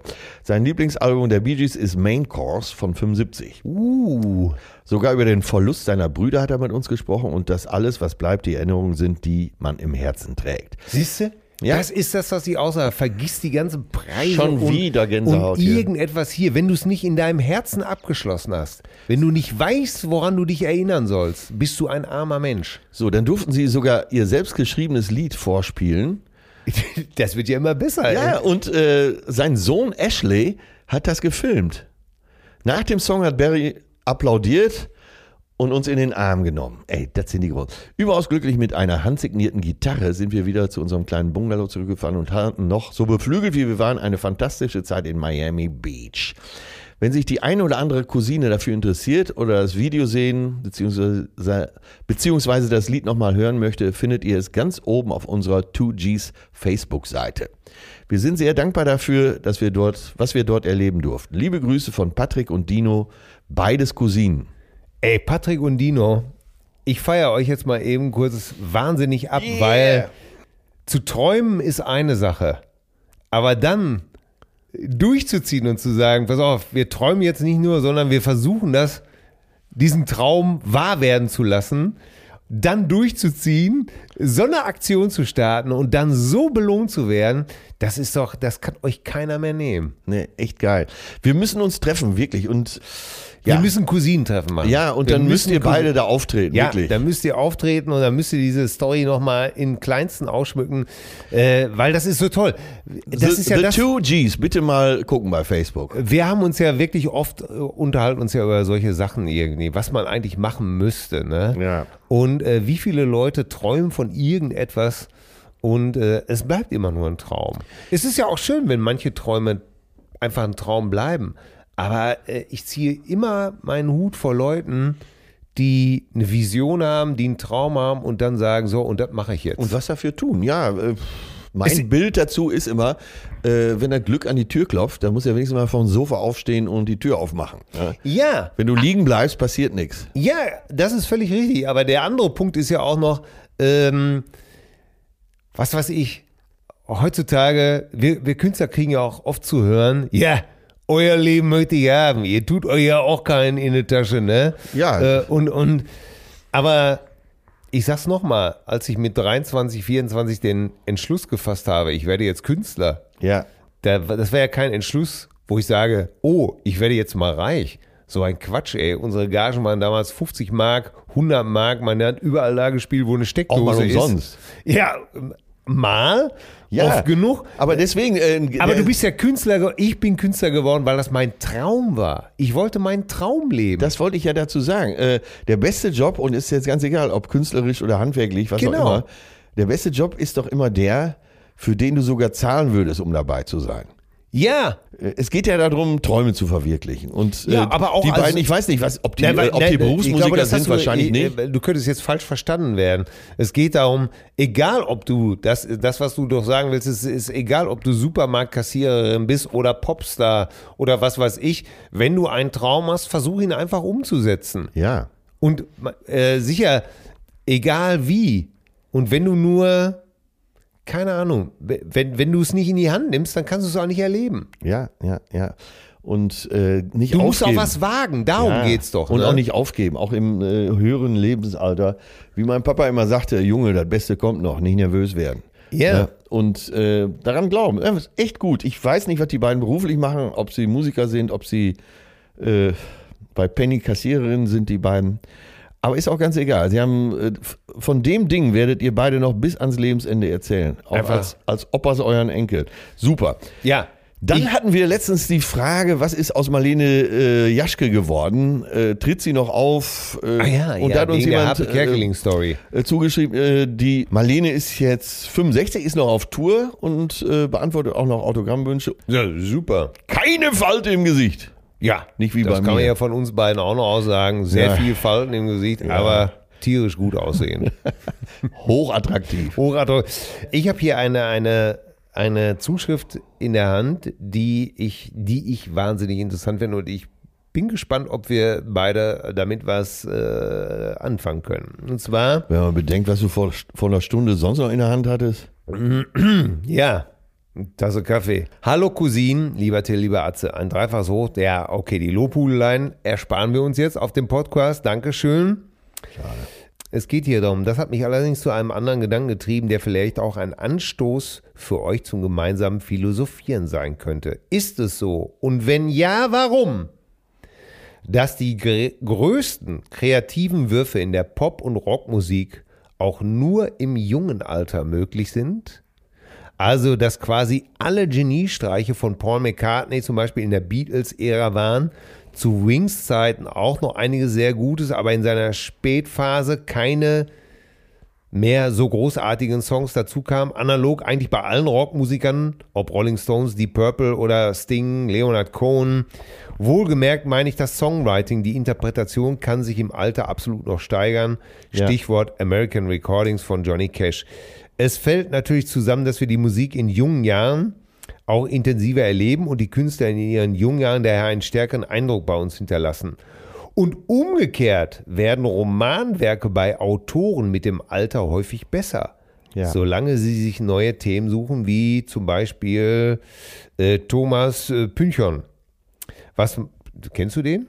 Nee, Ich auch übrigens nicht. aber kann man ja lesen. Das ist äh, eigentlich schon fast eine Frechheit, uns hier so einen Namen ja, hinzuschmeißen. ja, aber guter, guter Mann. Guter Ja, Mann. was meint ihr, geht sowohl die kreative Fähigkeit als auch die offenen Ohren bei den Empfängern im Alter von der Kurz- zur Langform?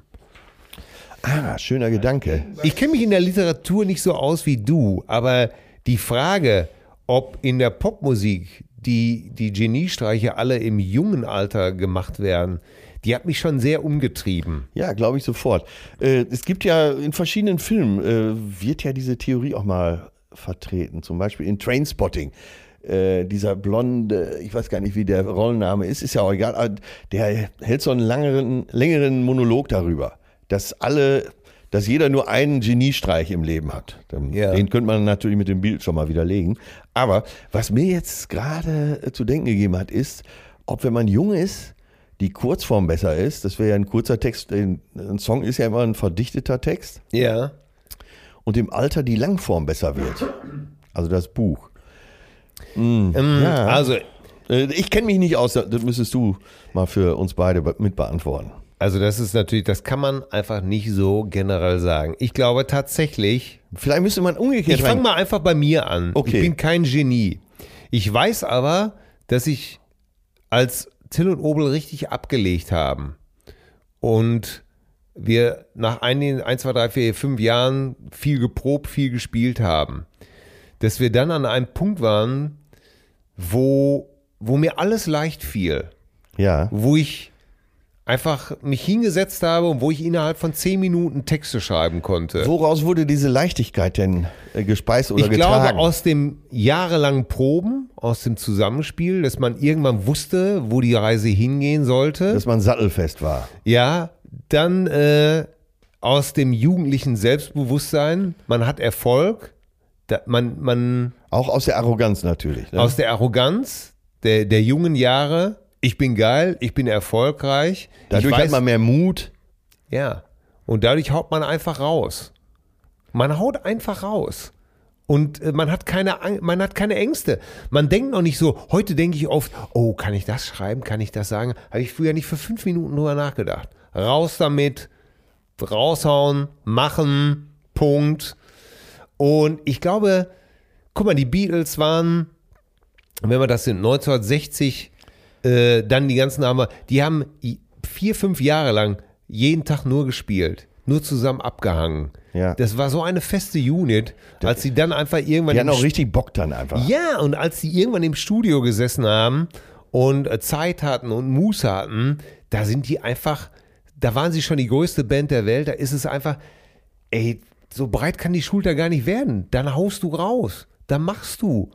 Und wenn du dann sagst, äh, so wie John Lennon, wenn du dann einfach sagst, äh, pass mal auf hier zum Produzenten, ich möchte so klingen wie der Dalai Lama von einem Berg runterhof, häng mich mal mit den Füßen an der Studiodecke auf, mach mal, jag mal die Gitarre durch den Leslie-Speaker, äh, wie wär's denn, was ist das denn, Rückkopplung? Ja, das Geräusch machen wir noch weg, nee, das machen wir nicht weg, das lassen wir drauf. Ja. Oder acht Ja. Minuten Singles zu machen. Ja, aber und jeder sagt, geht nicht. Und du sagst, doch, geht, ich mach das. Ja, ja. Und wenn man es jetzt mal umdreht, äh, gibt es ältere Mus große Musiker, die nochmal einen Welthit geschrieben haben.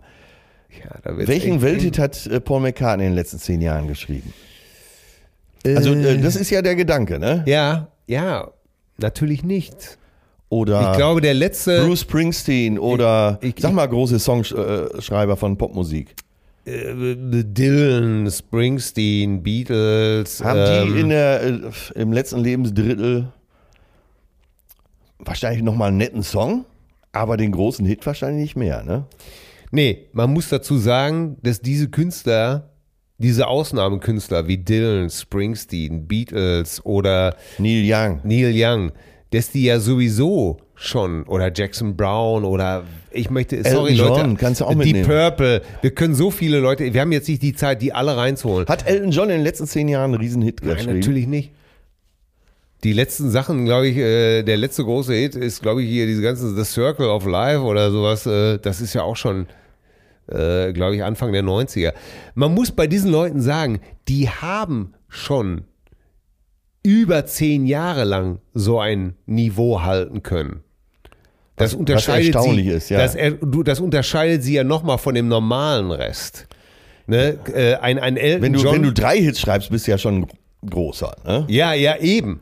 Äh, Ja. Solche Künstler wie Neil Young sind von 66 bis, äh, in, in, bis zum Ende der 70er, äh, Paul McCartney auch, dass der überhaupt nach den Beatles mit den Wings nochmal Band on the Run, Live and Let Die bis hin zu Coming Up äh, Nummern gebracht hat.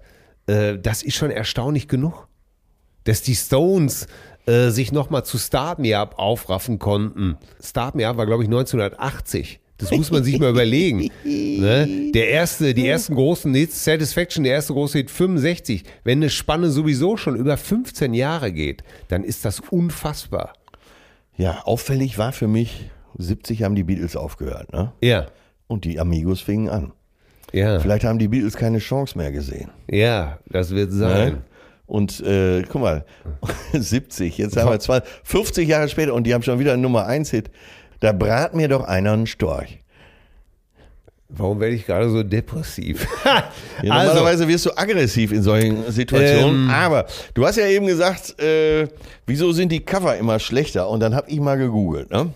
Ja, nein, nein, also wir, wir können das nochmal, lass uns nochmal eben zurückgehen. Das Ja. heißt also, ich glaube schon, dass man in jungen Jahren aufgrund von Erfolg, aufgrund von Selbstbewusstsein und von der Arroganz der Jugend, äh, der Gedanke, ich bin unsterblich, ich bin der Größte, dass man da mehr raushaut und dass es im Alter tatsächlich nachlässt. Aber man muss wirklich bei allen großen Künstlern zugutehalten, die haben schon Spannen, da kann ein Normaler schon gar nicht mehr mithalten. Ja, wenn du zwei Hits im Leben hast, das ist ja schon, das ist ja Hammer, ne? Ja, äh, wie heißt so- der noch? Äh, Ain't No Sunshine. Äh, Bill Withers, Bill Withers. Wie zehn viel, Jahre. Wie viele Hits hat der geschrieben?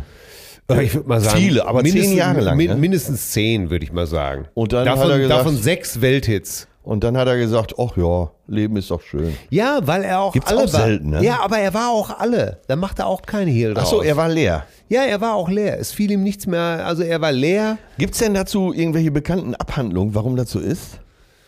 Weiß man das?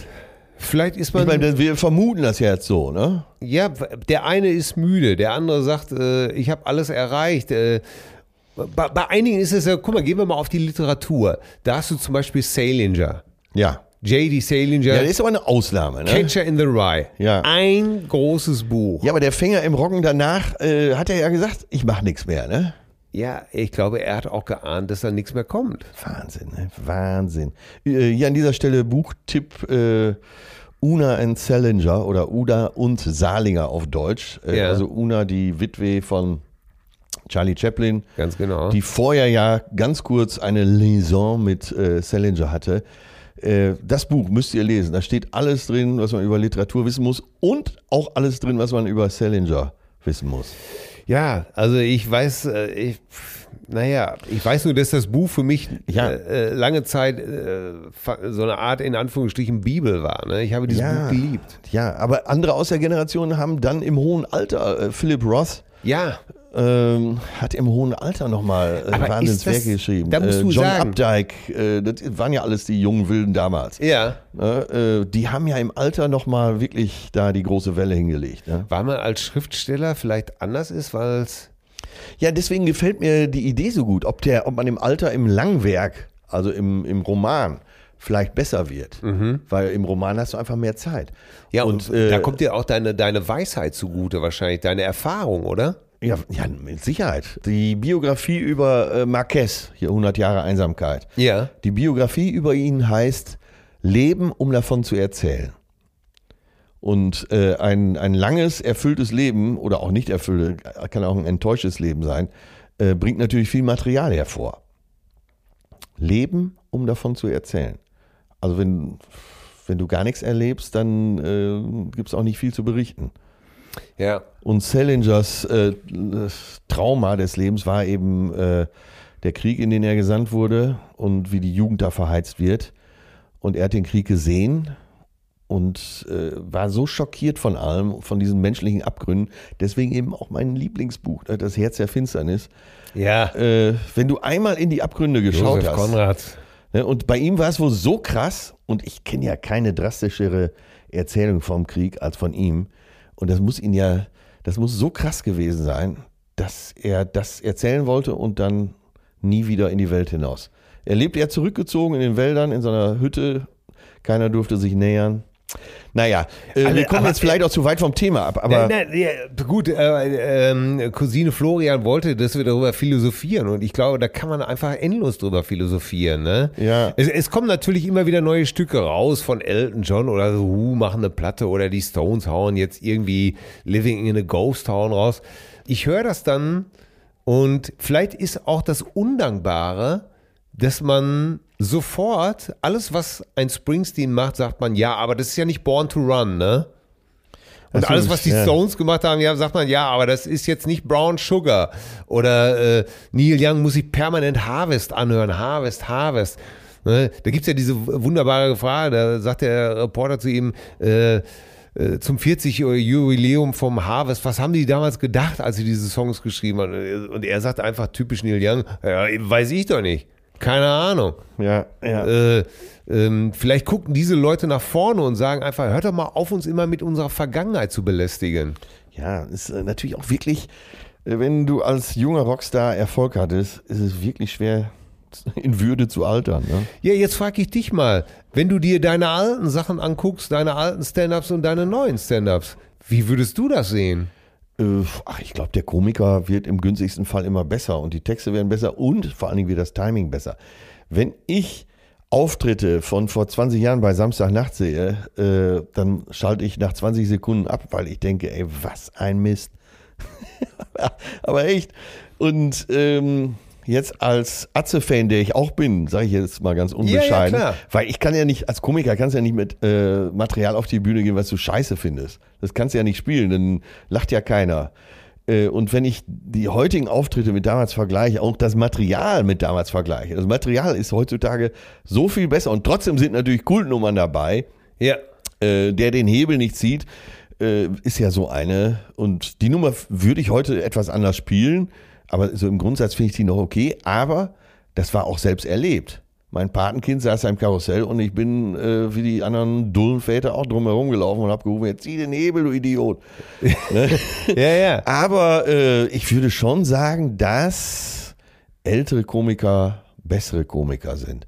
Bob Hope war ja äh, so ein Beispiel. Bob Hope hatte seinen Hauptautor immer dabei, egal wohin er ging. Auch zur Truppenbetreuung nach Vietnam hatte er seinen Chefautor immer dabei. Muss ich jetzt mit dir nach Angola reisen du oder musst was? mit mir nach Vietnam, weil äh, wir müssen. Charlie lauert da im Busch. In irgendein Krisengebiet muss ich jetzt mit dir, ja. Ja, aber damals war es so üblich, Truppenbetreuung und so, ne? Ja, und dann nahm er aber trotzdem seinen Hauptautor noch mit und hat da im Busch gesessen und hat gesagt, hör mal, die Nummer, super, die hat ja schon 10 Jahre, 15 Jahre gespielt. Aber ich glaube, nach dem Gag könnte noch da der andere Gag, den müssen wir, da müssen wir noch dran feilen. Dann haben die zusammen daran gefeilt und dann war der neue Gag, war noch so viel besser als der Gag, der, der davor war, dass sie dann die Woche später an dem Gag davor wieder gefeilt haben. So wurden die Nummern immer Ja. besser. Ja, ist jetzt auch nur so ein Beispiel. Aber man Ja, kann ist die Genres wahrscheinlich Beispiel. äh, nicht miteinander vergleichen. Äh, Das Besondere an einem Songtext ist, für mich, der eben nicht von der Popmusik kommt, sondern eher über die äh, normale Literatur.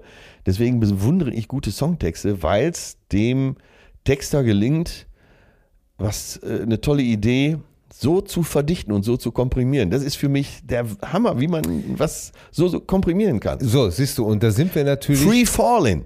Free Falling, wenn ich den Text sehe, k- könnte ich heulen, weil der ist so verdichtet. Wahnsinn. Und äh, es gibt ja eine Hommage an Free, äh, nicht, wie heißt der andere große Hit von Tom Petty? Äh, won't back down, into the great wide open. Into the Great Wide Open war es, glaube ich. Äh, es gibt eine Hommage von den Foo Fighters, die heißt äh, Wheels Come Down. Der, Ja. der klingt ähnlich, die Songs kannst du so zusammenmischen. ja. Und äh, bei Wheels ist die Idee, dass so im Leben, wenn du älter wirst, und das äh, kann man sich ja vorstellen, wie dann äh, Dave Grohl, der alles gesehen hat als Rock'n'Roller, wie sich der Frontmann die Birne wegballert äh, mit einer Schrotflinte, wie er eine neue Band gründet, da wieder Erfolg hat, der alles, der, der Mann ist reich, der hat äh, Songs geschrieben, der äh, kennt, ist mit Ja. allen guten Musikern relativ gut äh, befreundet und verbunden. Und der hat einen Song darüber geschrieben, wie es ist, wenn du älter wirst, jetzt krieg ich schon die dritte Gänsehaut heute, äh, wenn, wenn du älter wirst und feststellst, ach, komm mal etwas runter. Ne, so, und der Song heißt Wheels Come Down. Und dann äh, spricht er oder singt darüber, wie es ist, wenn man von dem Höhenflug wie, so langsam runterkommt und die Räder wieder den Boden berühren. Und allein diese Idee finde ich so, so, so Wahnsinn. Wie kann man da, so, ne? Ja. Und Wie kann man? Ja, ich habe dir eben äh, Free Falling gesagt. Allein, allein diese beiden Wörter, Free Falling, da ist ja schon so viel drin. Ja, ja. Ah ja, Tom Petty natürlich auch einer der, der, der ganz, ganz großen. Dazu- Allein schon wie, wie Johnny Cash äh, äh, I Won't Back Down gesungen hat. Ne? Äh, kriegt, Ja. kriegt der Song ja auch nochmal eine ganz andere Tiefe. Ja, eben auch äh, eine, quasi dieselbe Idee dann. Ne? Ja, ja, natürlich. Und äh, kriegt äh, ist natürlich von jemandem, der am Ende seines Weges steht und, und gebrochen klingt. Die Stimme zittert schon eigentlich, äh, hat immer noch Reste von Kraft, aber da kriegt der Song natürlich noch ein ganz anderes, no, nochmal den Twist, äh, den er vielleicht gar nicht äh, von einem 40-Jährigen vorgetragen äh, bekommen kann. Ja, und da ist es vielleicht eben der Vortrag. Und da, da würde ich zum Beispiel dann als Biografie schreiben, wie gesagt, bei Marquez hieß das Leben, um davon zu erzählen. Und bei Johnny Cash singen, noch singen, um vom Leben zu hören oder zu Ja, erzählen. Ja, auch, auch ein schöner Gedanke. Also mich hat zum Beispiel, ich bin ja großer Dylan-Fan, äh, wie du weißt. Und ähm, er hat ja jetzt vor ein paar Monaten äh, diese, diese 17-minütige Ballade rausgehauen. Murder Most Fall, die sich äh, mit äh, John F. Kennedys Tod beschäftigt. Ja. Und ähm, 17 Minuten einfach nur wie so ein langsamer Fluss vor sich hin meandert und vollgespickt ist mit Assoziationen. Faszinierend, habe ich glaube ich drei oder viermal gehört. Ich weiß nicht, ob das ein großer Song ist. Ke- Keine Ahnung, ob das. Aber eins fand ich auf jeden Fall faszinierend, dass ähm, einer immer noch den Drive hat, eine siebte, also was zu tun. Ja, finde ich. Äh, we- weißt du was? Also weißt du, was ich ist meine? für mich ne? teilweise unverständlich, ja. Ja. Aber äh, trotzdem bewundere ich das. Ja, äh, ich glaube, dass einfach äh, Leute wie Dylan in ihrer eigenen äh, äh, Welt sind. Und ich glaube, äh, so, so unsympathisch das klingen mag, ich glaube einfach, Dylan äh, interessiert sich äh, für sein Werk und nicht für, ob irgendwas da draußen einer damit anfangen kann oder auch nicht. Dazu passt eine Du, äh, Zuschrift, ich- die ich hier möchte- habe. ich möchte- zu ja, dem, was warte- du gerade gesagt hast. Ja, warte mal, ich möchte, Ja. ich möchte einmal ansetzen nochmal hier bei Dylan. Ähm, Robbie Robertson von The Band, äh, die waren ja eine, die waren ja ein Jahr lang mit ihm auf Tournee. Und zwar in diesem legendären 66er Jahr, wo Dylan gesagt hat, ich mache, ich spiele jetzt elektrisch. Ja. Da waren die auf Europa und auf, glaube ich, auf Australien. Vorher hatte er immer eine Akustiklampe in der Hand. Ja, und da waren sie auf, auf Tournee. Und er sagte, ich habe über ein halbes Jahr lang gesehen, wie wir jeden Abend aufs Übelste beschimpft worden sind. Wir sind beworfen worden. Wir sind bespuckt. Weil Dylan eine Ja, E-Gitarre weil er. E-Gitarre spielen wollte oder gespielt hat, seine Songs. Wir sind bespuckt, beschimpft, fast tätlich, tätlich angegriffen worden, ausgebuht. Jeden verfickten Abend. Und er hätte sich jeden Abend auf dem Hotelzimmer gefragt, wie hält der Typ das aus? Also du bist Tourneekünstler, ich bin Tourneekünstler. Ja. Jeden Abend gehst du auf die Bühne. Du wirst bespuckt, tätlich angegriffen, angebuht und du sagst aber nicht, okay, alles klar, Leute, nach zwei Wochen, ich kann nicht mehr, ich ändere das jetzt. Gut, dann spiele ich eben jetzt nur noch der den Hebel zieht. Ja. Sondern du ziehst einfach weiter durch. Ziehst einfach weiter durch. Und da hat Robbie Robertson gesagt, von da war Dylan für mich in einer anderen Liga. Wer das erträgt, seiner Kunst zuliebe, Ja, ja. der, hat, der hat ein dickes Fell, ne? Und äh, es gibt dann diese legendäre Szene, wo dieser Typ in, in England dann auf dem Konzert brüllt, Judas! Schreit ja durch die ganze Halle Judas und Dylan sagte, I don't believe you, you're a liar. Da könnte ich heulen. Ach. Da, da, da, da zerreißt es mich fast.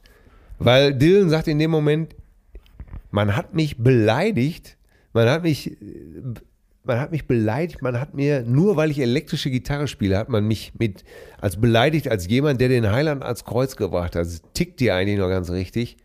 Das ist doch unfassbar. Und du siehst richtig, wie er, wie er kurz zurückweicht von dieser Wucht dieses Judas. Und äh, wenn man dann begreift, dass er monatelang schon in die Fresse gekriegt hat. Und dann dreht er sich zu der Band um und sagt, Play fucking loud! und dann zählt das den Song ein und dann legen die ab, ne? Und äh, da kann ich mich begeistern, Ja. weil einer für seine Kunst brennt und sich nicht vorschreiben lässt, was er zu tun oder zu lassen hat. Du hast mich ja so ein bisschen auf Dylan gebracht. Entschuldige, dass ich jetzt so Nein, das ist ja gut. Du hast mich ja ein bisschen auf Dylan gebracht und äh, jetzt für alle Zuhörer, die mal einen leichten Einstieg in das Thema möchten, sehr unterhaltsam. äh, es gibt einen deutschen Roman, Becks letzter Sommer. Ja, Äh, da geht es um, äh, ich glaube, äh, Mathe- und Musiklehrer, der so einen sehr talentierten Schüler hat und dann treffen sie irgendwann auf Robert Zimmermann, einen Mann, äh, den sie befragen können, ne? also den, so wie Dylan ja eigentlich heißt. Ähm, brauchen wir nicht näher darauf eingehen, aber ist ein sehr unterhaltsames, äh, schönes Buch. Becks letzter Sommer. kann Ja, ich nur Wir haben äh, Zuschrift auch, da geht es eben auch um die Musiktipps, die hier so kommen. Und zwar ist er erst 26. So, Hendrik, Cousine Hendrik, schreibt uns, lieber Atze, lieber Till. Ich bin selbst 26 Jahre alt und aus dem Kreis Herford stammend, möchte an dieser Stelle doch ebenfalls die Chance nutzen, um meine Gedanken an euch kundzutun. Oh, jetzt muss ich mal eben was sagen. Ja. Ähm, ich muss mich entschuldigen. Äh, ich habe in der letzten Folge falsch gelegen. Und zwar ging es um Gunther Gabriel. Ja. Und da habe ich gesagt, er hatte keine leichte Jugend, was auch stimmt, und keine leichte Kindheit, weil bei seiner Mutter gingen äh, jeden Tag neue Männer ein und aus. Also, Und das Gegenteil ist der Fall. Ich habe, äh, die Mutter ist früh gestorben. Die Mutter ist gestorben, weil sein Vater sie, äh, sie zur Abtreibung gezwungen hat für ein weiteres Kind. Und es war dann so ein Kurfuscher und daran ist sie gestorben. Ach du Scheiße. Und Vater hatte harte Hand und äh, holte eben dann andere Frauen ins Haus und hat den Jungen oft verprügelt. Ei, Also äh, möchte ich Abbitte tun. Ich hatte die Geschichte völlig falsch in Erinnerung. Sehr schön, Ähm, sehr guter Move. So ja. ist es richtig. Ja. Wir können auch mal daneben liegen und deswegen müssen wir das korrigieren an der Stelle. Ja, äh, das ist mir wirklich ein Bedürfnis. Ich höre, nur weil ihr gerade Kreis Herford kommt. ja, ja, ja. ja. Äh, er hat in Bünde gewohnt, ist im Krankenhaus in Hannover geboren. Äh, also so ganz falsch lagen wir da nicht, aber eben die Familiengeschichte war eine andere. Sorry, tut mir leid. So. Also Hendrik aus Herford äh, möchte an dieser Stelle ebenfalls die Chance nutzen, um seine Gedanken an uns kundzutun. Zuallererst möchte ich mich bei dir bedanken, lieber Atze, dafür, dass du über all die Jahre an deinem Bildungsauftrag gegenüber der Gesellschaft, das meint ja suffisant, ne? festgehalten und weitergemacht hast, wodurch auch ich, ich möchte sagen, positiv geprägt wurde und das ein oder andere mitnehmen konnte. Ich sage nur, Cedric, die Mutti geht nach Hause. Also er meint das, er meint das wirklich suffisant. Knallhalter Atze-Fan. Ganz besonders möchte ich mich allerdings bei Till bedanken, Oh. indem er durch seine kleinen privaten Einblicke und Lebenserfahrungen mir die Welt erklärt, wodurch ich mich selbst besser verstehe und zugleich einen klareren Blick auf das große Ganze bekomme. Äh, das freut mich sehr. Ich werde aber deswegen nicht abheben, sondern äh, ich möchte einfach auch dazu nur sagen, Leute, ich sage hier einfach das, was ich erlebe. Ich sage das, was ich denke und was ich fühle. Und wenn es traurig ist, ist es traurig. Und wenn es meine Erfahrung ist, ist es meine Erfahrung. Ich möchte mich hier nicht aufspielen, aber ich freue mich. Ich danke, wenn es so ankommt. Dankeschön. Es, es geht auch noch weiter äh, um dich. Äh, da jeder Podcast von euch bei mir dreimal so lange dauert, aufgrund dessen, dass ich mir zwischendrin ja immer erstmal die Songs anhören muss. Die das ist Also, gut. Und gerade bei Dylan, wir so jetzt sehr viel Zeit brauchen, Hendrik. Hier auch nochmal besonders der Song Wish You Were Here, der mir hinsichtlich seines originalen Ursprungs, nämlich Pink Floyd, er wusste das nicht, dass er von Pink Floyd ist. Ach, das ist ja ein Ding. Ja, äh, der mir seines originalen Ursprungs, nämlich Pink Floyd, nicht bekannt war und der zudem gerade in den vergangenen Wochen nochmal für mich selbst eine tiefgründigere Bedeutung aufwirft und seitdem begleitet. Im Zuge Schön. dieses Aspekts und aufgrund dessen, dass ich mir selber einmal Gedanken dazu gemacht habe, wollte ich an dieser Stelle auch fragen, ob ihr mir zu folgenden Szenario mal eine Aussage treffen könntet. Mal, ach, jetzt geht's wieder. Ja, es geht darum, äh, welche Bands, wenn es nur noch fünf Bands gäbe, welche es sein sollten. Bei ihm sind es ACDC, Jimi Hendrix, Bob Marley, The Beatles, Ja, ja, ja, ja. äh, ja. ja, und da habe ich, da habe ich die Zuschrift, ja, wie soll ich sagen, Hendrik, ich, danke dafür. Aber äh, Till und ich haben mehr oder weniger die ganze Woche immer mal wieder darüber gesprochen. Was ist die beste Musik? Was ist die beste Band? Wer ist der beste Gitarrist? Das gibt's nicht. Das gibt's Ja, du wolltest nicht. mich ja, du wolltest mich ja sogar fragen. Du Ja, wolltest ja, mich mach ich gleich auch noch Was mal. ist mein, was ist mein, äh, ja, ja. Aber nicht nach dem besten Gitarristen. Nein, ich, ich kann das auch nicht, ich, nicht mehr beantworten, weil jeder, ich, wir kriegen ja oft, was ist das, äh, äh, schrieb mich einer an, äh, ihm bedeutet von Disturbed heißt die Gruppe, Sound of Silence bedeutet ihm alles, fällt, äh, würde großartiger Song, schreibt mich an auf Instagram, wie ich denn die Version finden würde. Und ich traue mich dann kaum zu schreiben, dass ich die ganz fürchterlich finde, weil, ähm, weil es mich eigentlich so freut, dass Ihnen das so gut gefällt. Weißt du, was ich meine? Naja, mir gefällt die Version auch sehr gut. Da sind Ja. wir auch völlig unterschiedlicher und, Meinung. und mir gefällt die halt nicht gut, aber, aber, das ist doch ein gutes Beispiel. Wir sitzen hier zusammen ich- und ich finde die Nummer äh, in der Version super und Ja. du eben nicht. Genau, aber trotzdem ist das scheißegal, ob mir das gefällt oder nicht. Weil ich freue mich einfach, dass sie dir und der anderen Cousine so gut gefällt. Und wenn es euch berührt, ich habe mal, äh, äh, als ich 16 war, das Buch von Fritz, Brau, äh, von Fritz Rau. Ich habe mal, als ich 16 war, das Buch von Fritz Rau, dem berühmten Konzertveranstalter Lippmann und Rau, der alle Tourneen gemacht hat für Jazzer bis äh, Hendrix, Doors, Stones, Led Zeppelin, Bob Dylan, er hat sie alle veranstaltet. Und der hat gesagt, es ist mir scheißegal, ob die Leute von Peter Alexander Tränen in die Augen kriegen oder von Hendrix oder von Culture Club irgendein Jugendlicher. Hauptsache, die Musik berührt sie. Hauptsache, die Musik macht was mit ihnen. Und äh, zu, dem, zu der Einsicht komme ich auch immer mehr. Ist doch wurscht. Ja, wenn äh, wenn, Hauptsache es Distur berührt- wenn Disturbed dir, äh, wenn jemand äh, von, von, von, wie heißt die, Limp Bizkit, äh, Behind Blue Eyes besser findet als von den Who, ja, dann ist das eben mal so. Haben die Who im Alter nochmal die Nummer gecovert von dem Biscuit? Netter Versuch. Netter Versuch, aber auch so, so egal. Ne? Ja. Ich würde nur empfehlen, wenn du die Nummer gut findest äh, äh, und dann dadurch auf Simon und Garfunkel kommst oder auf, auf The Who, also jetzt Sound of Silence oder von, von Limp Bizkit of The Who und dir dann die auch anhörst, umso besser. Das ist doch, äh, dann kannst du doch wieder deinen dein, dein, äh, deinen Erfahrungsschatz noch mehr vergrößern. Das gilt ja für alles, wo Geschmack gefragt ist. Dem einen schmeckt das Essen gut. Ja. Am Nebentisch sehe ich jemanden, der quasi in so einen Teller mit Spaghetti und Trüffel reinspringt. Ja. Und ich denke mir, kann der sich nicht woanders hinsetzen? Er stinkt dir wie im, stinkt wie Sau. Ja. Ah, Trüffel, ich mag Trüffel einfach nicht. Ich aber, auch nicht. Äh, aber ist auch nicht schlimm. Und der nächste Oder, findet Miraculi ganz toll. und weißt du noch, in der Jugend, wie man teilweise über Bücher und Platten bis aufs Blut gestritten hat. Ja, natürlich. ich habe mich für Keith Richards auf dem Schulhof geprügelt. Oder du siehst, äh, ich habe letztens eine alte Kritik gelesen über den Film Into the Wild. Ja. Äh, Die Kritik war wohl damals in der FAZ und oder war es im Rolling Stone? Und eine große Chance wurde vergeben. Der Film bedeutet mir so viel, ne? Ja. Und dann lese ich, die Kritik ist, äh, was weiß ich, 15 Jahre alt. Und ich hätte jetzt noch hinfahren können und dem Typen links und rechts. Ja, aber das haben wir doch, das erleben wir doch immer wieder. Wir haben drei Tage lang mit Till und Obel in Kiel gespielt, im Max. Jeden Tag die Bude voll bis zum Anschlag. Party ohne Ende, die Leute uns abgefeiert. Am zweiten Tag sitze ich im Kieler Yachtclub Hotel, äh, schlag die äh, Zeitung auf und lese eine Kritik. Was ne Scheiße. Keine Stimmung. Ja, äh, was ne Scheiße, Till und Obel. Das allerletzte, mieser Humor, dämliche Pointen, das, so nach dem Motto, dass das Publikum so einen Scheiß gut findet, das darf doch wohl nie wahr sein. und du denkst dir einfach nur, äh, was ist jetzt los? Ja. Aber so ist es. Ja. So ist es im Leben. Wem Dem einen du- gefällt's, dem anderen nicht. Oder wie man im Plattdeutschen sagt, wem Dull det, dem Dull geht. Aha. Hat sich bis mir heute nicht transportiert, aber da kann man auf Hamburgerisch sagen, klar mich an Mors, leck mich am Arsch. Ja. Damit kommen wir auch hier wieder bei, heute bei Sportspiel Spannung Ja. mit dem Moderator. Ähm, ähm, äh, Eberhard äh, Keller. Ach so, ich hätte jetzt Heinz Mägerlein gesagt. Ach so. Ah, nee. äh, Erhard Keller, das war doch äh, Spiel ohne Grenzen.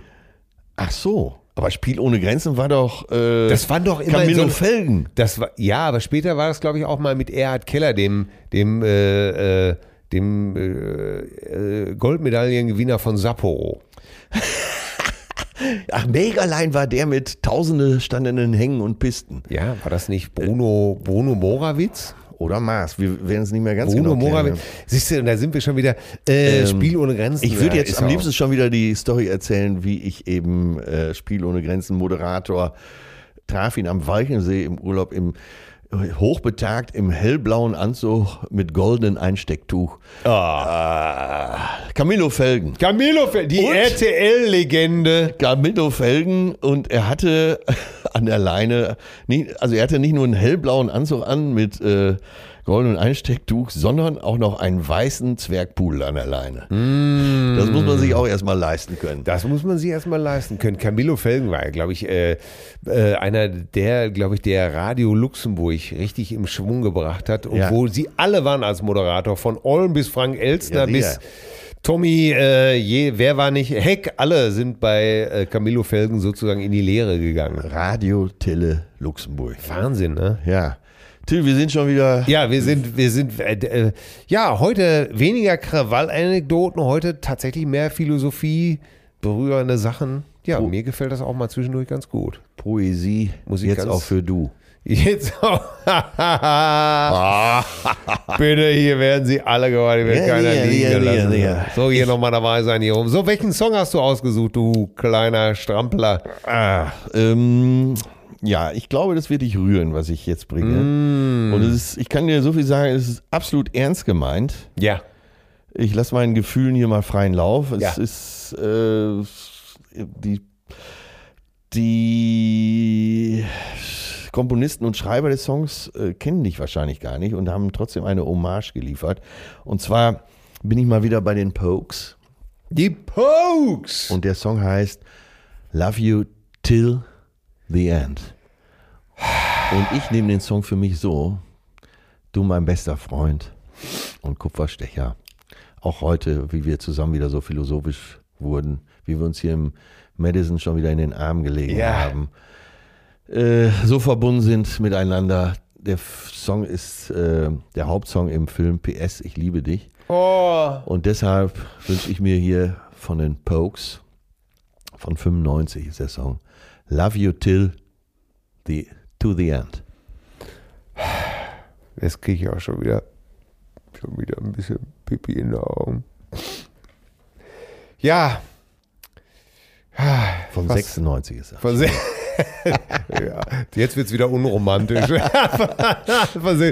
Ja, ich habe auch lang überlegt und ich habe wieder so viel Musik zwischendurch gehört und habe mir schon gesagt, von Jackson Brown hatte ich ja letztes Mal Running on Empty. Danach sind mir aber gleich noch mindestens zehn weitere Jackson Brown Songs eingefallen, die ich nur nachnominieren wollte. Er ist auch, äh, auch ein Genie, ne? Ey, ich meine, äh, kennt, wusstest du, dass Glenn Frey von den Eagles, äh, Gott hab ihn selig, äh, der hat sich ein Apartment mit, mit Jackson Brown geteilt. Nein. Als die beiden ganz, ganz jung waren. Und Glenn Frey sagte, ich wusste gar nichts. Aber Jackson saß schon während ich noch mit den Weibern rum und mit dicken Kopf noch im Bett gelegen habe, hörte ich immer, wie, wie, wie Jackson Brown äh, irgendwelche Songs spielte am Klavier. Ja. Und äh, Take It Easy, der legendäre Eagles-Hit, ist ja von Jackson Brown. das wusste ich nicht. Ja, natürlich. Das wusste ich nicht. Wieso muss, ein- muss denn so eine Band äh, Songs von anderen spielen? Ja, weil am ganz am Anfang, äh, wie gesagt, die beiden haben sich das Apartment geteilt Ja. und er hörte praktisch, wie Jackson Brown immer Take It Easy spielte und kam aber an einer Stelle nicht weiter, Jackson Brown. Und dann kommt die, äh, kommt die, ich glaube, die zweite Show, Well, I was standing on the corner in Winslow, Arizona. In Winslow, Arizona. Und äh, wie dann die Frau in dem äh, Ford Pickup vorbeikommt und sowas alles. Und die Strophe ist von Glenn Frey. Und dann haben die beiden gesagt, ach, guck mal. Und dann sagt er, ich habe von Jackson Brown das Songwriting gelernt. Weil er jeden Morgen wurde ich wach. Kennst du dieses äh, Lied Dr. My Eyes von Jackson Brown? Ja, Dr. My ja, Eyes. ja. Sagt er, ich hab's, ich, irgendwann konnte ich nicht mehr. Aber Jackson Brown saß jeden Morgen da und hat den Song und hat getüftelt. Also immer wieder, immer wieder. Immer wieder. Ja, und was ist dein Song für heute? ich habe mir trotzdem, ich habe mir vorgenommen, nicht immer nur rückwärts zu gucken und deswegen eine Cousine hat mir aufgrund der Duju Cuts, die ich damals Ja, hier für ja. unsere gesagt, wenn dir das gefällt, Ja. dann check doch mal bitte den Freund hier aus. Und zwar heißt der Mann Kelly E K-E-L-L-Y Finnegan. Kelly Finnegan, hör dir den mal an. Ja, mache ich. Und dann habe ich mir ein kleines Live-Konzert angehört von dem auf YouTube, ungefähr eine halbe Stunde, und bin, habe mit offenem Mund davor gesessen und habe gedacht, äh, so, äh, könnte mal einer das Simply Red vorspielen, damit er weiß, wie es richtig geht. äh, da sitzt ein Typ völlig unscheinbar im Anzug äh, und singt Soul. Ich bin verrückt geworden. Eine super Band, super Songs. Ich habe mir den Song ausgesucht von Kelly Finnegan. I don't wanna wait. I Don't Wanna Wait von Kelly Finnegan. Finnegan, also F-I-N-N-I-G-A-N.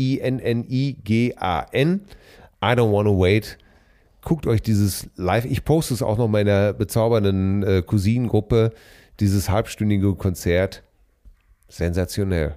Ja. Und da habe ich wieder gedacht, danke, dass es euch gibt, Cousinen da draußen, dass selbst so ein alter Sack wie ich einfach mit Freuden irgendwo eine neue Platte kauft und denkt, super. Ist vielleicht alte Musik, aber neu interpretiert, gut gemacht, hervorragend.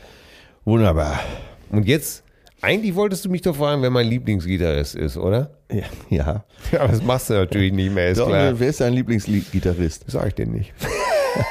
Ja, wo gehen wir hin? Äh, äh, wo gehen wir hin? Sollen wir nicht einfach ein Fisch essen gehen? Fischbrötchen? Landungsbrücken. Wir gehen zu den Landbrücken. Gute Idee. Und essen jetzt einfach ein leckeres Fischbrötchen. Gute Idee. Ich möchte mal, ich möchte ein Krabbenbrötchen essen. Ja, ich habe mich jetzt, ich habe mich ja eben schon festgelegt, mir lief das Wasser schon im Munde zusammen, äh, Matthias Hausfrauenart. Das ist so super, oder? Ja, ich habe es ja eh gerne. Und wir haben es ja nicht weit von Madison. Wir gehen einfach aus der Tür runter, zack, rüber und ja, da sind wir schon, gehen wir an der Cap San Diego vorbei, am Rick, Rickmeister, zack, da haben wir es genau. doch. Da sind wir genau. doch schon da. Ja, liebe Cousinen, das war's.